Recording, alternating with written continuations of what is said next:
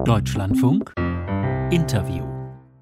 Eigentlich ja nur ein Datum, das in zweieinhalb Wochen wieder tagesaktuell ist, aber Zeithistorikerinnen und Historiker kommen um den 9. November und die Tage davor und danach nicht herum, wenn sie über deutsche Geschichte arbeiten. 1918 die Revolution und die Republik. 1923 der Hitlerputsch, der nicht nur Hitlers Putsch war. 1938 die Pogromnacht von den Nazis zur Reichskristallnacht verharmlost, ein Auftakt des Völkermordes. 1939 Georg Elsers Anschlag auf Hitler. 1989 begünstigt durch Gorbatschows neues Denken die Selbstbefreiung der Ostdeutschen und der Fall des DDR-Regimes. Zu den historischen Einzelheiten, die heute noch für Gänsehaut sorgen, gehören die 30 Zentimeter, die dafür sorgten, dass nicht Hitler, sondern sein neben ihm laufender Mitputschist Schäubner Richter am 9. November 1923 von einem Polizeigeschoss tödlich getroffen wurde. Oder die 13 Minuten, die Hitler 1939 den Bürgerbräukeller früher als geplant verließ. Hitler hätte Georg Elsers Bombe vermutlich nicht überlebt. Der Historiker und Journalist Wolfgang Nies beschäftigt sich seit Jahrzehnten mit der Revolution von 1918. Er hat ausgehend von diesem 9. November ein Buch über dieses Datum geschrieben und über den Umgang im 20. und 21. Jahrhundert mit diesem 9. November. Untertitel Die Deutschen und ihr Schicksalstag. Er fordert, der 9. November sollte ein Gedenktag werden. Ich habe Wolfgang Nies vor dieser Sendung gefragt, wieso wurde ab 1918 der Gründungstag der Republik nicht auch ihr Feiertag? Es gab schlicht keine Mehrheit in der Nationalversammlung. Die nationale und monarchistische Rechte war von Anfang an gegen diese Republik.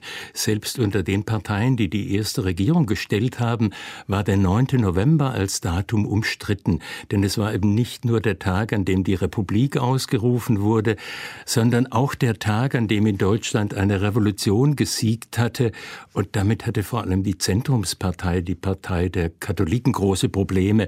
Die gottgewollte Obrigkeit war von Menschenhand beseitigt worden. Das Zentrum bekannte sich zwar trotzdem zur Republik am Ende, aber den 9. November dann auch noch zum Feiertag zu machen, das ging doch zu weit. Also unterm Strich waren die Sozialdemokraten die einzigen, die sich wirklich voll und ganz zur Republik und auch zum 9. November bekannten und das auch Jahr für Jahr zum Ausdruck brachten. Welche Rolle spielte der 9. November 1918 und dann auch 1923 für die Nazis? Na, für Hitler war der 9. November ja ein rotes Tuch. Der Kampf gegen die Republik war von Anfang an sein Programm, mit dem er in München auf viel Zustimmung gestoßen ist. Und der 9. November war der Tag, an dem er jedes Jahr aufs Neue die Beseitigung und Bestrafung der Novemberverbrecher gefordert hat. Nach diesem dilettantisch gescheiterten Putsch gab Hitler dann dem 9. November eine ganz neue Facette. Er hat ihn zum Gedenktag für die Gefallenen der Bewegung gemacht, also für die am 9. November vor der Feldherrnhalle getöteten Putschisten. Nach 33 wurden dann jährlich am 8. und 9. November in München gigantische Feierlichkeiten inszeniert, die zum wichtigsten Datum im nationalsozialistischen Jahreskalender wurden. Also wenn man so will, hat Hitler für seine Zwecke den Tag der Revolution, den Tag der Republik geschichtspolitisch umgedeutet und in Besitz genommen, so wie er das auch mit dem 1. Mai gemacht hat. Und dazu gehörte zum Beispiel die Blutfahne. Absolut. Blutfahne, die damals angeblich beim 9. November 23 getragen wurde und dann gerettet wurde. Mit der wurden Fahnen und Standarten der SS und anderer Parteigliederungen damals geweiht.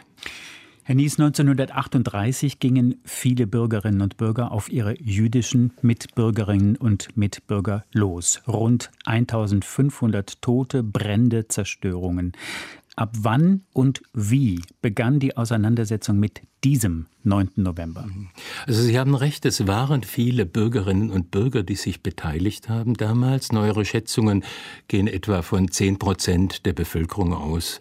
Aber in erster Linie war der Pogrom von der Partei angeordnet.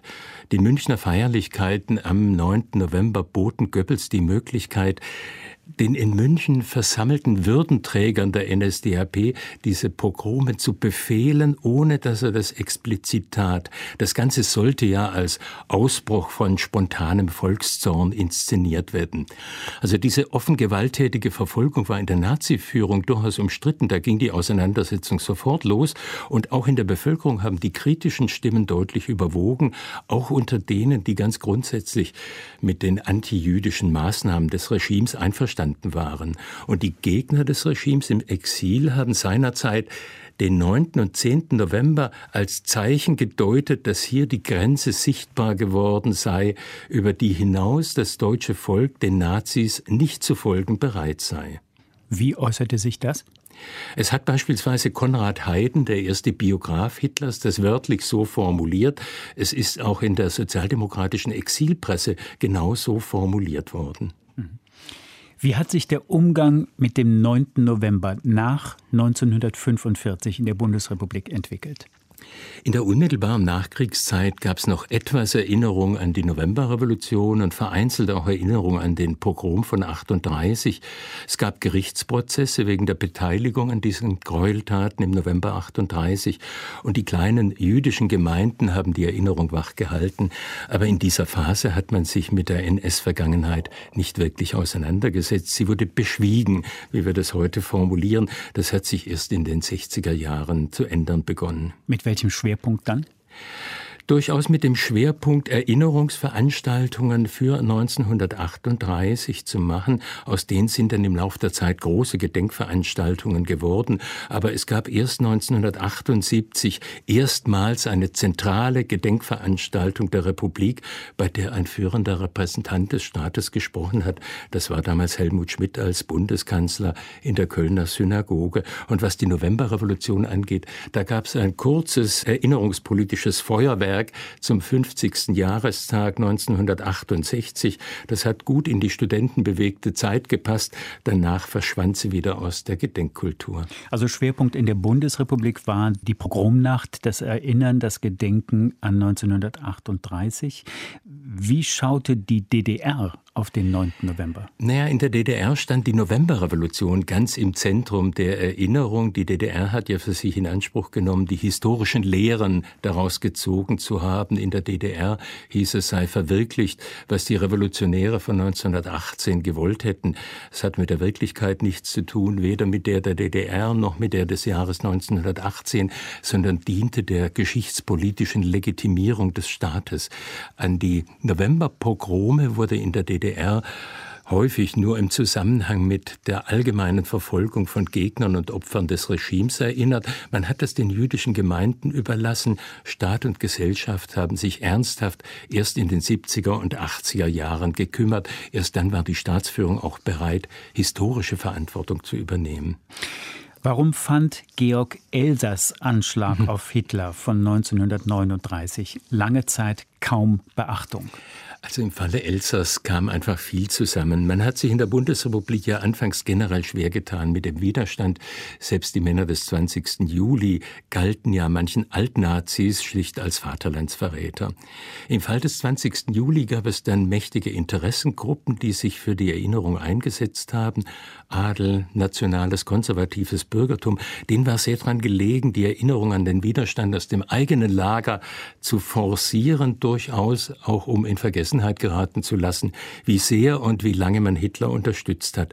Das alles gab es im Falle von Elsa nicht. Im Gegenteil, ein Handwerker, ein Kunstschreiner, der schon 1939 vollständig auf sich allein gestellt ein Attentat auf Hitler plant und durchführt, das war eher irritierend und provozierend. Es hat nämlich gezeigt, was möglich war, wenn ein Einzelner entschieden und klug gehandelt hat.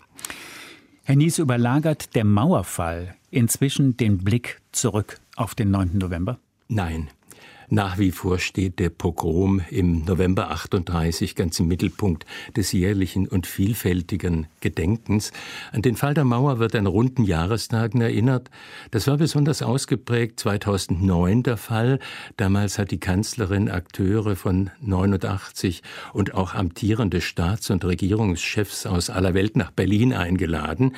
Und 2019 gab es auch große Feierlichkeiten, aber nie wurde 38 vergessen.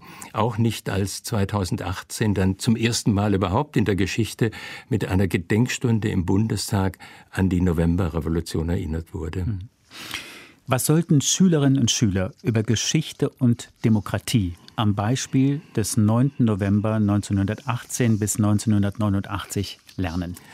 Schwierige Frage, weil man so vieles lernen kann. Zum ja. Beispiel, dass die Demokratie in Deutschland erkämpft werden musste. Zum Beispiel, dass es immer in der deutschen Geschichte auch Gegner der Demokratie gab. Demokratie ist nicht ein für alle Mal da, sondern kann auch wieder verspielt werden, wenn die Demokraten sich nicht entschieden für sie einsetzen.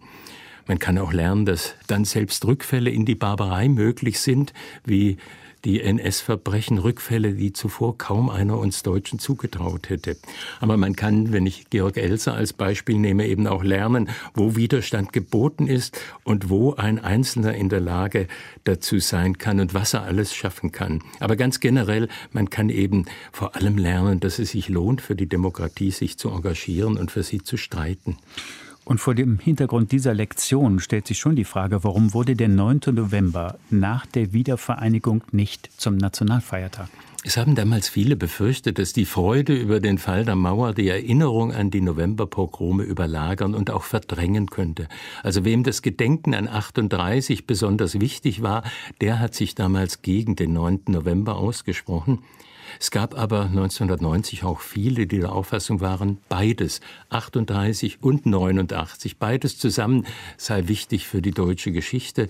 Manche Historiker und Politikwissenschaftler haben damals auch schon 1918 mit einbezogen, aber das alles konnte mit seinem Wunsch letztlich nicht durchdringen. Die Politik wollte 1990 auf keinen Fall an der Erinnerungskultur zu den Novemberpogromen rühren. Sie wollte keinen Nationalfeiertag, bei dem manche Gruppen in der Gesellschaft vielleicht Vorbehalte haben könnte oder gar Widerspruch äußern könnten. Man hat stattdessen diesen 3. Oktober gewählt, ein Verwaltungsdatum, aber man muss heute feststellen, dass diese Befürchtungen unbegründet waren. Vollkommen vollkommen unbegründet waren. Ich sehe im Moment keinen Ansatz, dass 1938 aus dem zentralen Gedenkfeld der Bundesrepublik Deutschland verschwinden würde. Mhm. Herr Nies, Sie fordern, unser 9-11 sollte ein nationaler Gedenktag werden. Warum? Na, in meinen Augen spiegelt sich im 9. November wie in keinem anderen Tag des Jahres der lange von furchtbaren Rückfällen unterbrochene Kampf um die Demokratie in Deutschland. Also Hitler hatte nicht recht, als er den Putschisten in München aufs Denkmal schreiben ließ, und ihr habt doch gesiegt. Eben nicht. Die Demokraten haben gesiegt. Und das sollten wir uns jedes Jahr in Erinnerung rufen. Der 9. November könnte zu einem Tag werden, in dem sich Deutschland jedes Jahr seiner demokratischen Traditionen ebenso bewusst wird wie seiner historischen Verbrechen und an dem er sich, wenn ich es etwas pathetisch formuliere, zu Demokratie und Menschenrechten bekennt. Und beider Entwicklungen kann man gleichzeitig gedenken? Beides kann man gleichzeitig machen. Man kann an 38 erinnern und zugleich an 89 und an 18 erinnern. Beide Stränge sind in der deutschen Geschichte präsent und können gleichermaßen am selben Datum quasi in einer Rede auch erinnert werden. Der Historiker und Journalist Wolfgang Nies, Autor des Buchs Der 9. November, die Deutschen und ihr Schicksalstag.